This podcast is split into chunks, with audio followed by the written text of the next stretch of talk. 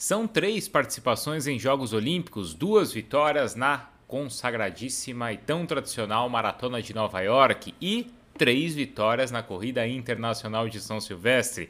Essa é um pouquinho da história do Marilson Gomes dos Santos que a gente vai acompanhar a partir de agora aqui no Giro do Vicário. Eu fiz questão sim de destacar São Silvestre porque ela é mágica, segundo o próprio Marilson. E ele conta, por exemplo, nessa entrevista algo interessante. Qual é a diferença entre cruzar a linha de chegada da São Silvestre e da Maratona de Nova York? Acredite, ele tem sim histórias bem bacanas para contar sobre essas grandes vitórias que conquistou e tenho certeza que vocês vão gostar. Então se inscreva aqui no canal antes de começar a assistir a entrevista ou mesmo ouvir o nosso podcast. Deixe seu comentário, a sua curtida, ouça o podcast, acompanhe o Giro do Vicário no YouTube e desfrute a conversa do Marilson. Já tinha entrevistado o Marilson muitas vezes quando ele ainda era corredor, mas agora pela primeira vez já com a carreira encerrada. Vamos ao Marilson. É verdade. Então, eu que agradeço a oportunidade, né? Muito, muito legal né, a gente re, se rever né, e passar essas é, informações aí para quem é, acompanhar o podcast. É, e tem muita gente também, né, Maurício? De quando você começou a, a sua carreira para hoje, poxa, acho que muita coisa mudou, né? Corridas que acho que tem uma é vista de uma maneira diferente, ou não? Ah, com certeza. A corrida ela tem mudado constantemente, né? Isso em todos os sentidos. Né? É, eu, é, quando eu comecei em 89, para a gente ter uma ideia, é, havia poucos tênis de corrida. Né? Para você encontrar um tênis específico para corrida era muito difícil, né? Muitos desses tênis eles eram comprados fora do país, né? Então era alguém que viajava, que trazia, né? E eu comecei correndo descalço, né? Hoje hoje a gente tem tênis de corrida ah, em uma grande variedade, né? tênis é, que são disponibilizados de acordo com o seu tipo de pisada, né? Então, a corrida mudou. Isso é um exemplo só, né? Mas mudou muito com relação ao treinamento, né? A visão de treinamento, como era o treinamento há 10 anos atrás, 15, hoje é, o, o, treinamento é totalmente diferente, né? É, é, é, lógico que a base ela continua, mas novas coisas vão sendo incrementadas, né? A própria a nutrição, que é uma área também que, é, que fez com que a corrida, os tempos, os recordes melhorassem bastante, né? A área a médica também, né? É, de recuperação, né? De uma lesão, então tudo isso mudou muito, né? A corrida ela se tornou de uma certa forma mais profissional, né? A própria psicologia, né? Acho que não existia de repente, hoje é tão fundamental para atleta, principalmente para maratonista. É, exatamente, a psicologia que eu até confesso, né, que eu, eu tinha até um certo receio, né, com isso, eu achava que é, não tinha nenhum, é, não ia ter nenhum incremento na minha carreira, tudo, mas eu fui mudando com, é, com o passar do tempo e eu vi a importância né, dessa área também. Né? Hoje, um atleta é, de alto rendimento, um atleta ah, amador que queira fazer uma prova com um grande grau de dificuldade, como por exemplo uma maratona, ele precisa ter esse apoio não só físico, mas psicológico também, né, para poder ali passar pelos momentos de dificuldade, para poder ter uma melhora ah, na sua performance, para poder é, concretizar o seu objetivo, que é por muitas vezes é, terminar uma maratona. Então tudo isso é muito importante é, para os uhum. dias atuais da corrida. Uhum. Ô Marilson, você falou que quando você começou nem tinha tênis de corrida e que você corria descalço. Você lembra quando foi quando, quando que você teve o primeiro tênis? Cara, é, é engraçado porque assim, é, quando eu comecei, eu gostava de correr descalço também, né? Porque eu achava que era que era mais leve, né? Então eu era um menino que sempre brinquei na rua, então eu tinha uma, um pé também um, a, a o solado do meu pé era, era grosso, né? Então era eu conseguia suportar né? aquela aquela coisa de pisar no chão, de pisar em cima de uma pedra ou outra. Né? Hoje nem nem pensar, não consigo fazer isso, nem nem andar daqui até ali no mercado, não consigo andar descalço, né? É, mas quando eu peguei o meu primeiro tênis, não era um tênis de corrida. É, é, eu comecei a usar um tênis que chamava Daytona, né? Que era um tênis como se fosse acho que quem é mais aí da minha época, é, da minha idade, vai saber é, mais ou menos o, o bamba, né, no estilo mais ou menos daquele, daquele jeito, né, um, o tal de chinesinho também que, que vendiam muito, né. Então esse foi um dos meus primeiros tênis que não eram apropriados para corridas, né.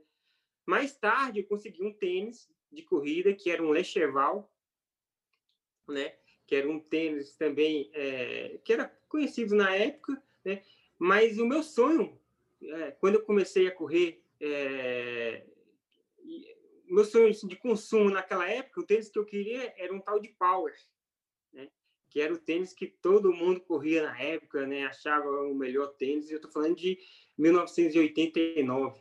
Né? Era um tênis que era muito apreciado aí pelos corredores da época, os corredores de elite, né? enfim, os corredores que, que gostavam de correr longas distâncias. Uhum. E aí depois, poxa, de 89 para 2020, agora você tem recorde mundial sendo quebrado também com tênis, né? Com novidades cada vez maiores. O que, que você acha disso, né? De, de tênis que acabam te. De, ou de modelos que acabam te ajudando a isso. Você, você, você curte essas inovações? Cara, eu acho muito legal. Eu só lamento não, não ter, não, não estar correndo agora, né? Porque eu queria também aproveitar mais dessa tecnologia. Uhum. Né? Mas é, é, são questões de épocas mesmo, né? Na minha época eu, tinha, eu cheguei a ter o um melhor tênis também, sim, né? Hoje sim. os corredores de hoje estão tendo tênis melhores do que eu tive e assim vai acontecer provavelmente nos próximos anos, né? Então é, é uma das a, a, é uma das áreas aí que a gente tem falado muito também, né? Que tem melhorado também, a expectativa é essa também aqui, é, não só os tênis, mas as roupas, né? É, tudo isso faça com que o atleta se sinta mais confortável, né? É, que tenha menos prejuízo é, orgânico, muscular, é o caso dos tênis hoje. Então, os tênis hoje eles têm uma resposta muito melhor do que os tênis de 10 anos atrás, né? E ele, além disso, ele tem uma, ele consegue conservar muito mais o atleta, né? É, é, de possíveis lesões, de, de, dores musculares. Então, tudo isso faz com que o atleta comece a render mais também, porque ele tem menos tempo, né? ele se recupera em menos tempo, né? ele tem uma incidência de lesões muito pequena, né? e além disso, ele tem o que ele espera, né? que é a performance com, com um equipamento de primeira qualidade. O que, que você acha que te ajudaria mais? Ou se você pudesse escolher uma dessas coisas, esse equipamento, e aí eu estou falando de tênis e roupa, o treinamento de hoje, acho que você acha que você baixaria seus tempos, a, a ciência de, de, de, medicina e própria nutrição. Se pudesse escolher uma coisa assim para ter na sua época, o que, que te ajudaria mais, você acha? Olha, olha só, Bruno, eu acho que essa é uma pergunta interessante, né? Porque que, assim, eu acho que todas as áreas são muito importantes.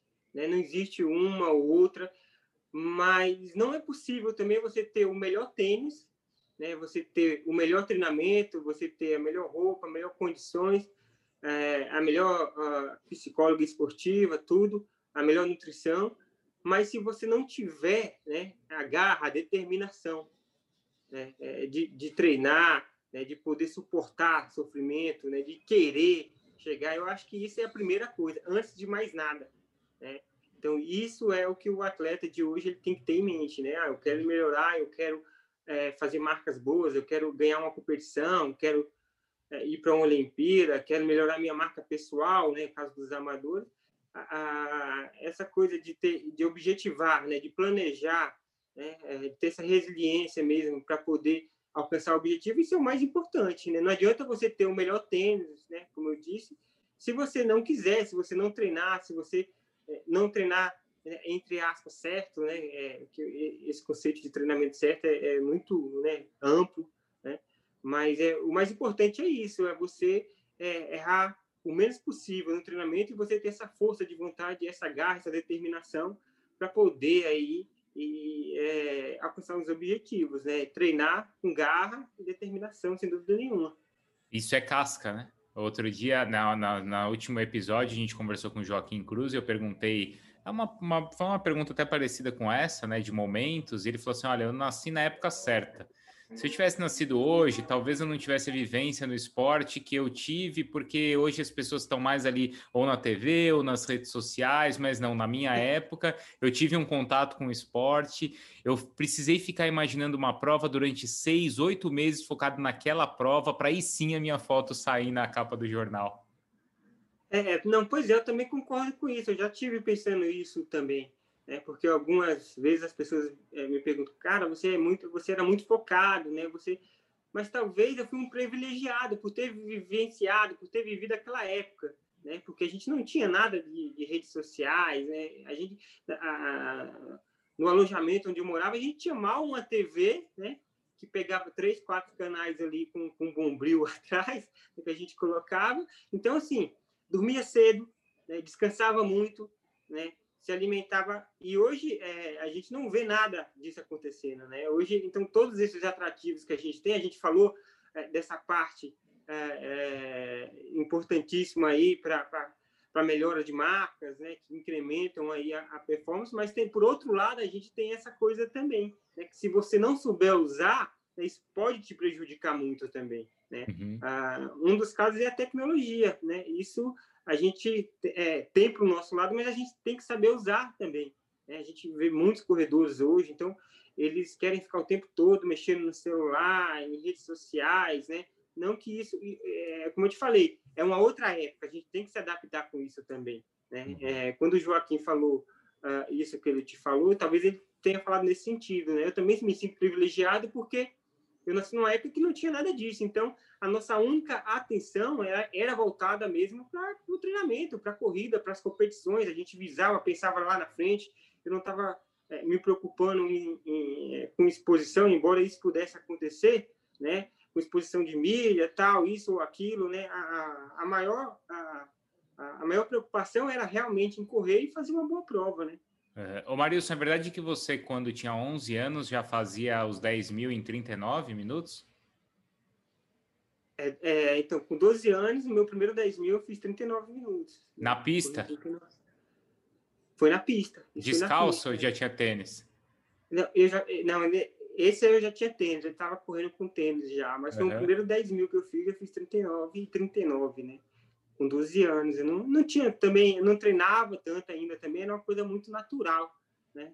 É, tanto que eu nem sabia quantas voltas eram, com que se, quanto, é, com relação à distância, né? Quanto que isso significava, quanto que era, eu não tinha noção de distância nenhuma. Então, saía correndo e quando eu falava, ah, para, parou. e se não mandasse parar, você continuava também, né? É, não, porque eu não tinha noção, não sabia nem quanto media uma pista de atletismo, nada, né? Uhum, uhum. Mas a, esse, esse trabalho na base, isso às vezes vai e volta, né? Mas como, como a base na pista é, é fundamental para você ter velocidade, para você ser um grande corredor na rua depois, Marius? É, eu acho assim que o tempo tem mostrado isso. Né? Se a gente for observar bem, se a gente analisar os grandes corredores, os grandes maratonistas, todos eles vieram de, de provas de pista, né? Então, a, a, as provas de pistas, elas são né, e continuam sendo o, o, a grande base aí para grandes corredores, né? Para quando se planeja, né? Para que para que consiga fazer grandes tempos, né? Ah, comigo não foi diferente. Eu comecei em pista, aliás, eu comecei em rua, né? Quando eu comecei com 12 anos, porque é, a gente não tinha tanta estrutura lá em Brasília, né? E aí eu comecei correndo prova de rua com 12 anos de idade, mas quando eu vim para São Paulo, é, que eu já comecei a treinar com a Adalto, a gente, né, com a Adalto Domingos, a gente começou a fazer provas de pista, né, que eram provas mais apropriadas para para minha idade, e aí uma coisa mais planejada, né, mais mais voltada mesmo a, a longo prazo. Então, é, é esse planejamento também é fundamental, né? É, mesmo sabendo que eu seria um maratonista, é, o Adalto deu tempo, ao tempo para que eu pudesse passar por todas as fases, né, para que eu pudesse fazer esses trabalhos de base, esses trabalhos de pista, né, é, pensando a longo prazo, 10, 15 anos à frente. Né? Então, uhum. isso é muito importante, é, é, que os meninos têm que ter também em mente aí para poder é, ter, ter um êxito na corrida, né? Uhum. Ô Marilson, é, a gente, você, poxa, participou de três edições dos Jogos Olímpicos, você venceu maratonas importantes como a de Nova York, mas a gente sabe que para o brasileiro, de uma maneira geral, e não só para o corredor, existe uma coisa assim, uma aura, algo quase que inexplicável com a São Silvestre, certo? Você fala assim, poxa, já corri maratona. Aí a pessoa que fala assim, mas você já correu São Silvestre, né? Parece uma coisa inatingível. Para um profissional, como que é isso, já que você venceu três? E o quanto isso, assim, na sua carreira é, olha o cara que ganhou a São Silvestre. Pois é, rapaz, São Silvestre é bem isso que você está falando, né? É, quando eu comecei a correr, né, em 89, com 12 anos de idade, o sonho era correr, era poder correr uma São Silvestre, né? Então eu não era muito diferente dessas pessoas que pensam isso, né? Não, ninguém é, né? Todo mundo acho que começa ninguém é, assim, é, todo mundo quer correr uma São é. Silvestre, né? É a prova mais tradicional que a gente tem, a mais popular, né? E eu lembro que quando eu comecei a, a, a correr a São Silvestre, né, eu estava feliz da vida já por estar participando, né? E aí, quando eu me vi né, é, com essa possibilidade de poder subir no pódio, com a possibilidade de poder vencer a prova, cara, isso para mim era, era fenomenal, né? É lógico que isso trazia toda também uma cobrança em cima, né? Então, a cobrança, como você disse, para uma pessoa normal que corre, a pergunta que ela mais ouve, você, ah, então você vai correr a São Silvestre, você já correu a São Silvestre? Para mim, além dessa pergunta, ainda ah, então você vai ganhar São Silvestre, né? Esse ano você vai ganhar, né? Então, era uma, era, era, uma da, era uma das perguntas que eu mais ouvi, assim, sabe? Novembro, dezembro, cara, ah, você vai ganhar São Silvestre, você vai ganhar. Né? Então, é, era, isso ia criando uma cobrança interna muito grande, né? Um, um compromisso muito grande comigo mesmo, né? em poder ganhar, em poder. É, porque eu sabia que tinha muita gente que me acompanhava e muita gente torcendo. Né? Então eu não queria, eu queria dar esse, essa felicidade para todas essas pessoas né? para mim também, é claro. Mas isso é engraçado, porque sei lá, acho que quando você foi correr Nova York, por exemplo, acho que ninguém deve ter te perguntado um mês antes, poxa, você vai ganhar em Nova York? A São Silvestre é isso, em novembro já começava. E aí era ali a Globo filmando e tal, e os kenianos chegando, já tinha aquela pressão em você. Pois é, não, porque a São Silvestre, é, eu sempre falo que ela é muito difícil, né? É uma prova difícil com relação ao percurso, né? Tudo, é, com relação ao nível de prova, né? Nível técnico e tal. Mas para brasileiro, ela é, é muito mais, né? Para um brasileiro que ela que está com, com possibilidade de, de, de, ganhar, de subir no pódio, é, essa cobrança eu acho que é a pior coisa de todas, né? É, porque realmente as pessoas acompanham, as pessoas assistem, as pessoas gostam da, da São Silvestre, né? Então é uma dificuldade a mais. Né? Para mim era muito mais fácil correr uma prova lá fora, uma prova em outro local, do que correr a própria São Silvestre aqui em casa, né? devido a toda essa pressão que era colocada. E conversando com outros atletas que também ganharam a prova, né, eles me, me relatavam isso também, né? Nossa, como que você conseguiu vencer? Porque depois que eu venci, é difícil né, chegar a vencer novamente, justamente por essa cobrança. Né? Te esperam mais, cada vez mais. Né? É, quando eu venci, eu falei, ah, não, agora a próxima vou estar sossegado, vou correr mais tranquilo. Agora né, já venci uma vez, né? nada, aumentou mais ainda, né? E, e ganhei pela segunda e a cobrança cada vez mais aumentando, né? Eu fiquei um, um bom tempo sem correr, quatro, cinco anos que me dediquei à maratona, mas quando eu voltei, a cobrança foi fora do normal, era, era pior do que é, correr uma Olimpíada, né? É mesmo? Tinha, para você tinha isso assim? Essa, ah, essa tinha, cobrança? É mesmo? Tinha, tinha muito. Era uma, era uma corrida é, que quando passava eu ficava ali cinco, uma semana, sabe, é, destroçado, não só fisicamente, mas mentalmente, porque você vive, né? Você começa a viver a corrida todo dia, né? Então, como eu te falei, antes, é um mês antes, você tá hum, fala em outra coisa, São Silvestre, você e aí você vai ficando com aquilo na cabeça e aquilo vai crescendo cada vez mais, né? E, e você tem que dar um jeito de, de certa forma, tentar controlar isso. Então, é uma luta interna com você mesmo, para poder chegar no dia da prova e poder fazer uma grande prova, para poder fazer uma, uma performance esperada, né? Uhum. E por um outro lado, ela é uma prova mais curta, certo?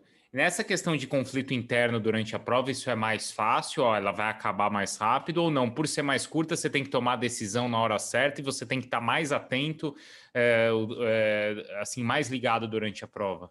É mais desgastante ou não mentalmente? Então, eu não sei como que isso é, era para os outros corredores, mas para mim era assim: é, deu o tiro de largada, tá, acabou. Né? Já não pensava em mais nada, entendeu? Só pensava na prova mesmo, aí independente se era curto ou se era longo, nem pensava mais nisso. Né? A partir do momento ali, acabou. Né? Aconteça o que acontecer, né? é, toda aquela pressão já foi, agora é comigo. Uhum. Entendeu? Então ali a, a, tudo isso já passava. Uhum.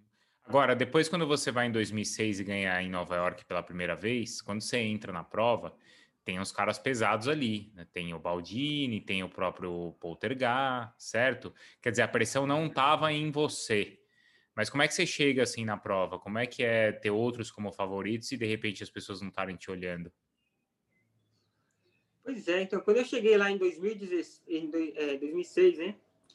É, é, foi assim interessante porque um, uma, um, das pessoas que mais acreditavam em mim era o, meu é, meu manager, o meu agente Felipe Corso, né?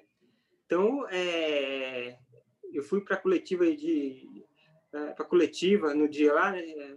Para as entrevistas tudo mais.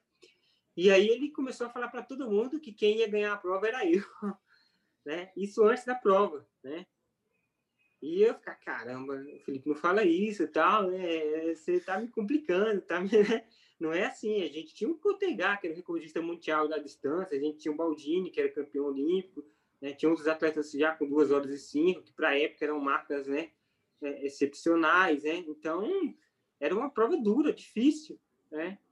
É, e aí, é, quando eu chego na maratona, é, como eu te disse, né?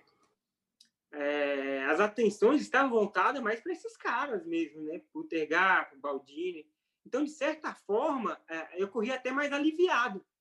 Né? Então, eu não tinha compromisso. Né? O que acontecesse lá para mim era lucro. Né? E, aí, quando eu entro na prova, é, sabia que estava bem preparado, bem, né? tinha feito um bom treinamento. Né? Então, sem essa pressão toda, é, é muito bom quando você corre assim. Né? Eu estava acostumado, como eu te disse, a correr São Silvestre com, com, né, com esse lado aí dessa pressão que é, conta muito né, para o resultado final. E lá não, lá eu estava mais tranquilo, mais sossegado, né, é, da primeira vez, né? Então é, foi muito mais, mais tranquilo, né? Correr a prova de, dessa forma. Mas isso é uma coisa que é interna sua, não tem a pressão, ou porque os adversários não te olhavam como um candidato?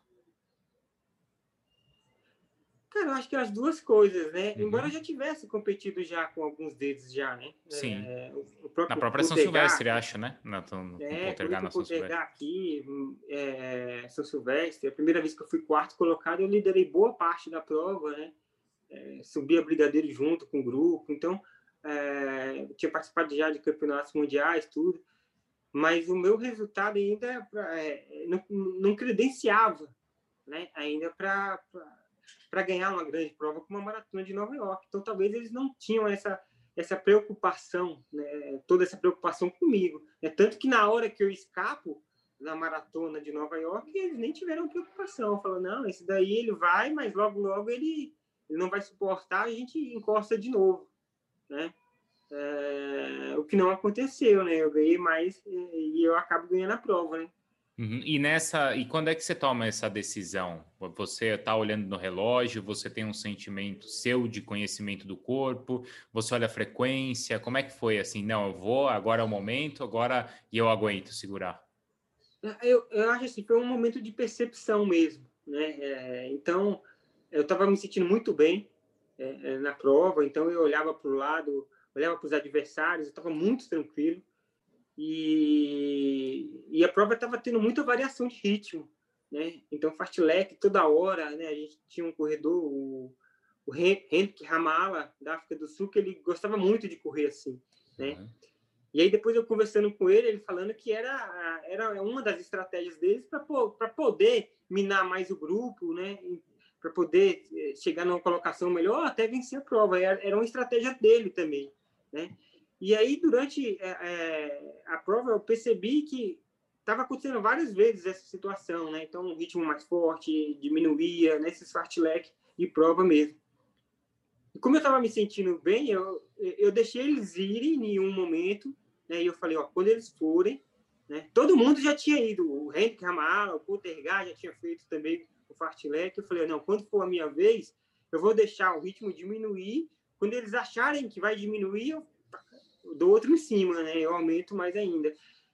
Porque era uma hora que eles já estavam acostumados a descansar um pouco mais do, né, dessa mudança de, de ritmo mesmo, uma mudança uhum. até brusca, né? E aí eles não, não, esperaram, né? Quando eles achavam que eu diminuir, eu aumentei. Mas isso foi proposital. Eu já tinha pensado nisso algum tempo atrás já. Né? Uhum. Né? E a estratégia, foi muito feliz a minha estratégia, porque quando eu olhei, eu estava sozinho. Né? Isso no quilômetro vieram. 30 ainda, né? Quer dizer, tinha chão ainda, Marius. É, tinha muito. Acho que nem tinha chegado no, 30 quilômetro ainda. Acho que estava no 23, 24, Nossa, por aí. Muito cedo, né? Então era, era muito cedo, né? É, chegou a passar até pela minha cabeça a possibilidade de ter errado, né? Assim, vixe, caramba, será que eu estou errando? Será que eu estou fazendo besteira aqui agora? Mas a minha percepção de esforço era muito grande também naquele momento, né? Eu estava me sentindo muito bem. Né? Eu estava... Ah, quando você faz todo o treinamento e você vai criando esse autoconhecimento, né? De é, essa sensação mesmo de esforço é muito bom porque você consegue levar isso para a prova também. Foi isso que aconteceu, né? Então eu tinha essa noção, ah, tá faltando tantos quilômetros, né? Embora, como eu te disse, passe esse, é, por algumas vezes, pensamento, nossa, será que eu estou errando aqui? Será que eu estou fazendo bobagem? Mas é, quando eu estava na frente, eu pensei, agora eu já estou aqui, não vieram, né? Então, vamos embora, né? Eu estou me sentindo bem, agora se eles quiserem quiserem alcançar, quiserem me passar, vão ter que fazer muita força, né? Uhum, então foi uhum. isso que passou pela cabeça. Foi uma estratégia que acabou dando certo, né? Muito certo. Né? Sim. Porque quando eles eles tiraram um pouco da diferença, quando eles encostaram, já estava chegando aí, já não dava mais tempo para nada, né? Você venceu a prova 2 horas 9 58, certo? E aí em isso. 2008 você faz 2 horas 8 e 44. Bom, aí você vai em 2008, dois anos depois, aí você acho que o seu agente não precisa explicar para todo mundo que você é um dos favoritos. É, então Aí isso muda, né? aconteceu, né? É, isso aconteceu e aconteceu mais por uma coisa também, é que assim pouca gente consegue ter ter essa essa percepção também. Mas em 2007, quando eu ia, quando eu fui, né, quando eu voltei para lá uhum. para defender o título, eu corri uma meia maratona para 59, né? Então essa marca ela me credenciava muito para poder ganhar novamente eu, essa maratona ou qualquer outra maratona. Né? Então, 59 era uma marca muito respeitada. Né? 59 33, assim, na época. Então, eu estava entre os 10 melhores marcas do mundo na época. Onde né? foi, Marius? Foi em Udine, na Itália. Né? Tá. Pelo Campeonato Mundial de, é, de meia maratona. Meia. E aí, essa marca, ela, a partir desse momento, eu, eu era visto com, com, outros olhos, né? Seja qual prova eu entrasse, né? Qual maratona. Então, eu, essa marca de meia, é, muita gente né, é, é, começou a me respeitar. Né? Eu via técnicos, agentes né, me parabenizando pela marca, né? Pela, pela, pela prova que eu tinha feito. Então, foi um, isso foi muito bom, porque quando eu voltei para em 2007 o que, que aconteceu? Eu corri essa meia, então todo mundo já, já me olhava de olhos diferentes. Só que depois dessa meia eu machuquei, me, me lesionei. Tá. Né? E aí eu até cheguei em pensar, oh, não vai dar, vou ter que desistir, vou ter que não vai dar para defender o título, não vou conseguir voltar para novo porque eu não consigo correr uma maratona na, na situação que eu tô. E aí a gente conversando tal com a organização, não, é, não, a gente quer que você volte, né? Porque eu estava defendendo o título, eu acabei indo, né? E eu cheguei na, na, sétima colocação, mas com muito, muita dificuldade, né? Muito esforço, porque a base de anti-inflamatório, tudo, né? Não sei nem, até hoje não sei como que eu terminei a prova. Uhum, uhum. E tá aí, aqui, ó. Dois... Fala, fala, desculpa, pode falar. É, e aí, em 2008, eu volto, né? É a prova e, aí eu consigo a minha segunda vitória, né? Mas também já, como eu te disse, já era uma, uma situação totalmente diferente. E eu acabo correndo a minha melhor marca na prova, que é 2 horas e 8, né? Fazendo um sprint negativo, correndo a segunda marca, a segunda metade da prova melhor do que bem melhor, né? Porque é, a gente passou a meia hora, se eu não me engano, com uma hora e seis. Né? Então, eu corri uma hora e dois a segunda meia. Né? É, e, teoricamente, que é a parte mais difícil, a parte final do, do, do Central Park. Né? É, então, assim, foi, foi uma, uma prova muito boa que eu fiz esse ano também. Né? Uhum. Né? Fazendo esse sprint negativo, uh, ultrapassando ali o, uh, o Marroquino no último, no último quilômetro de prova. Então, foi, foi de uma maneira totalmente diferente né, da primeira vez. Eu achei aqui, ó, a meia que você fez em Udine foi em outubro de 2007, 59,33. É isso tem? Isso.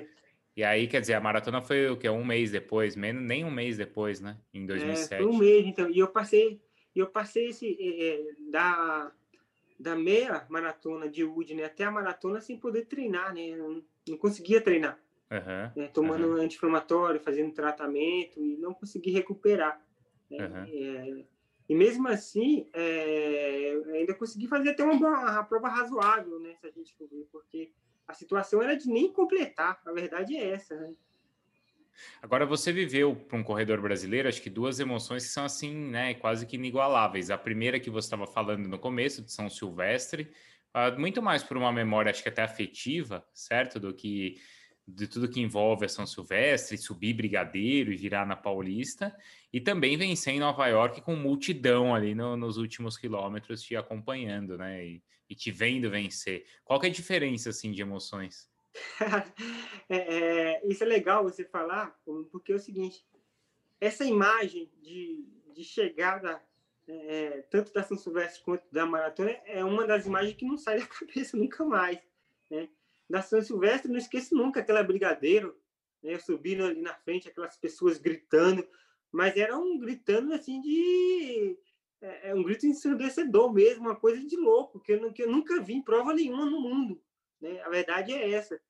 E assim, era. Cara, passava uma, uma segurança, um, um, sabe, uma, uma sensação assim de. Cara, que legal, olha só, essas pessoas eu não posso decepcionar, né?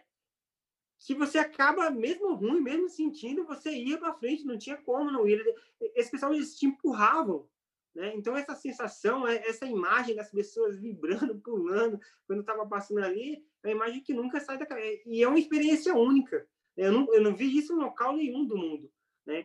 É, por outro lado, também, essa, a, a chegada da maratona de Nova York, ali no Central Park, né? Aquelas pessoas todas Uh, diferentemente da nossa, as pessoas elas ficam sentadas ali, né, né? Então, gritando, né?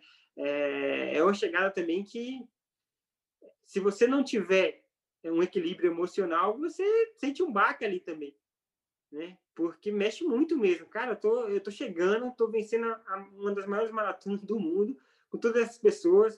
Você sabe que o mundo todo tá te vendo, né? Porque a maratona é transmitida para vários países e aquela imagem vai ser transmitida, né, da chegada uh, para todos eles, né, para a maioria deles. Então é, é, uma coisa assim que você tem que ter também um, um, equilíbrio emocional muito grande, porque você vem de um desgaste de prova, você vem do, né, esforço muito grande que você está fazendo e você tem que ter esse, esse equilíbrio para poder chegar e poder é aproveitar esse momento, né, e curtir o máximo possível, né, é, de vibrar, de de saudar as pessoas, né, de, de, aproveitar aquele momento, porque você sabe que é um momento único que é, dificilmente é, isso se repete, né?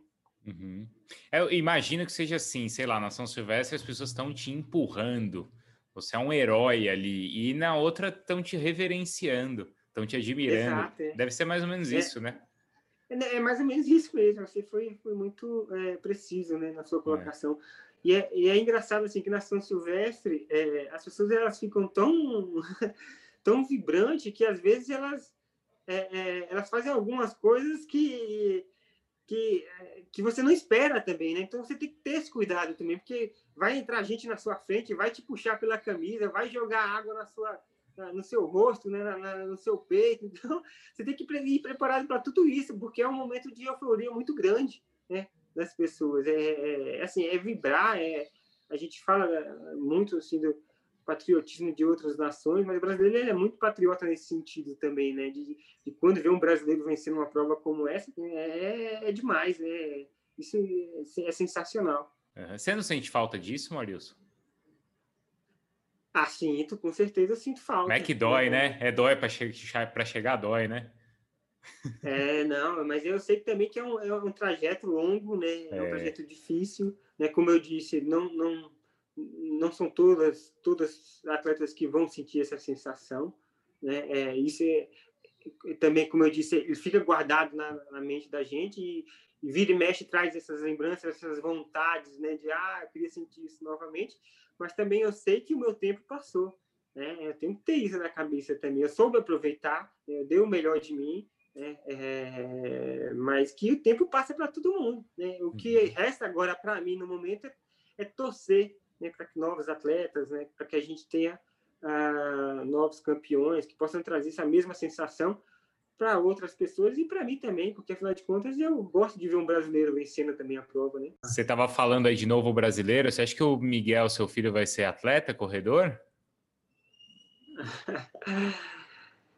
assim, eu acho que é, geneticamente ele herdou isso do, do pai, da mãe, né, que também foi atleta, a Juliana. Uhum. Eu acho que ele tem isso no DNA, né? Mas eu sempre digo que para ser um atleta também você tem que aprender a gostar, né? Você tem que aprender a, a, a querer também é, é, passar por esse momento, porque não é fácil, né? É difícil. É lógico que se ele quiser, a gente ele vai ter total apoio, né? Dos pais, tudo é, a gente nota até nas brincadeiras dele mesmo, né, de criança, de escola, uma certa facilidade, né, para correr, né, para fazer essas atividades que exigem um pouco mais de resistência, tudo, né? Então a gente vê uma, uma certa dificuldade dele até com, com relação aos outros, às outras crianças, aos outros primos que ele que ele mesmo tem, né? A gente vê que ele é um um, talvez seja um menino diferenciado mesmo, né? Mas é como eu disse, tem que aprender a gostar também. Né? Uhum. Né? Ele já, já fez algumas competições, né? É, pela escola, né? Que ele estuda, é, sem treinar, sem nada, só para participar mesmo, né? Então fez algumas provas curtas, uh, umas provas de salto também, distância. Né? Vamos ver se ele tomar gosto pela coisa, né? Com certeza o apoio dos pais ele, ele, ele vai ter.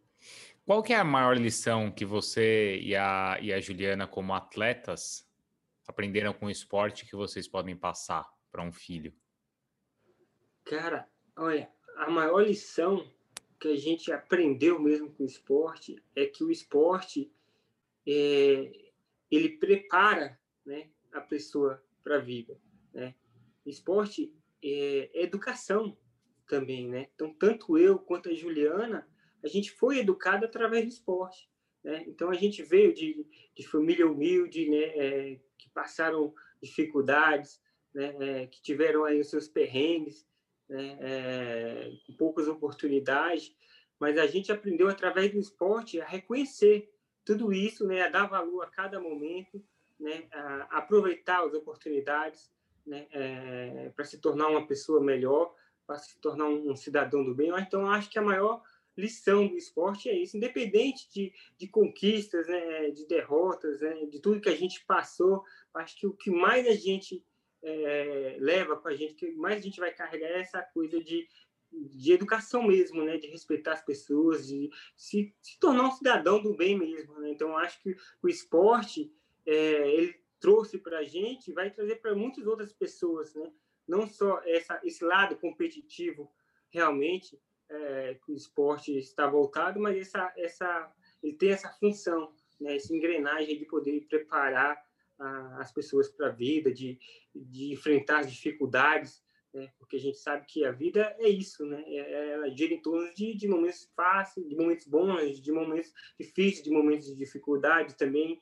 Então, o esporte, ele, de certa forma, nos preparou, né, é, com, nos dando educação para enfrentar todos esses, esses momentos da vida. Hum, só lembrando que a Juliana é bicampeã pan-americana, certo? De 1.500 e 5.000. Isso, a Juliana é bicampeã, campeã, é, 1.500 metros, né? Pan-americana dos 1.500 metros, no Rio de Janeiro, e dos 5.000 metros é, em Toronto, no Canadá. É, e ela também tem uma medalha de bronze no, no Campeonato Mundial Juvenil, né, na, na Jamaica, nos 800 metros. Quer dizer, meio de bom, de meio fundo até fundo, né? Até as provas de, de 5 mil aí, ela como, como campeã, né? Agora, o Marilson, hoje qual é a sua relação hoje com, com a corrida? Cara, hoje a minha relação com a corrida está muito mais voltada para a qualidade de vida mesmo. Né? Então, eu continuo fazendo as minhas corridas, é, juntamente com a Juliana, né? algo muito longe do que eu fazia né? quando eu era atleta. Então, é apenas para se manter né, ativo, né, para promover qualidade de vida e também para fazer, né, para despertar esse interesse das pessoas também, né, para terem qualidade de vida, para ter saúde. Né, afinal de contas, a gente vê que as pessoas estão cada vez mais necessitadas disso. Né? Então, é preciso também despertar esse interesse das pessoas, né? que é possível, sim, você manter atividade física, uh, aliar isso ao seu trabalho, ao seu dia a dia, né? para você se sentir melhor, para você é, ter uma perspectiva melhor da vida. Né? Então, e a gente só tem qualidade de vida se a gente conseguir aliar isso, a gente conseguir é, fazer uma atividade física, fazer um esporte para ter os benefícios aí que ela proporciona. Né? Então, a minha, a, a, minha relação com a corrida é mais essa, né? É em promover, é, em estar junto com as pessoas, né? É, incentivá-las, né? Para que possam aí ter o proveito que, que a atividade física é, fornece, né? Pode, pode dar. E assim é muito mais gostoso, né? Não ter pressão, não ter cobrança e fazer ah, quando não, quer, como que quer. Hoje, é, não, hoje eu digo que quando eu estou promovendo uma prova, né? Estou ali com a galera, correndo junto, eu aproveito bastante, né? Coisa que eu não fazia nada disso. Muitas vezes eu passava por uma uh, por um monumento, alguma coisa durante o percurso dessas grandes maratonas aí, aqui mesmo, São Paulo, no Rio, e aí a pessoa, ah, você viu aquilo, tal, não sei o que, você viu aquela banda, você viu aquele navio, tal, não sei o que. Não, não vi nada disso, não. Onde é que estava? É era um momento, é, de repente, eu estava tão centrado na prova, né, que eu não via nada disso, né, não aproveitava. E hoje eu estou aproveitando esses momentos, né, curtindo com, com essa galera ali que, que, que realmente faz a, a, grande festa das corridas de rua, né, aproveitando a corrida e, e também esses momentos aí de lazer, de... É, dessa, dessa relação social também, né? Muito legal. Isso, é essa relação social também que é tão bacana aí entre os corredores. Ô Marilson, obrigado, viu, aí pela atenção. É, e, e, bom, boa sorte aí, né? Para o seu filho, vou falar assim, já não vou colocar pressão, mas, mas é isso, mas, mas muita que, que, que vocês consigam criar aí um grande uma grande pessoa e acho que o esporte ensinou muito vocês e vocês podem passar bastante coisa para eles também. Valeu, Bruno. Obrigado. Aí a, família do Santos ela já está acostumada com pressão desde o, desde o início, isso não é problema, não. Muito obrigado aí pelo convite, é muito legal ter falado com você. É, espero que as pessoas aí gostem. Né? Um grande abraço para os milhares de corredores que a gente tem aí no país, né? E logo, logo a gente vai estar de volta nas corridas. Valeu, obrigado. Um abração, viu? Valeu.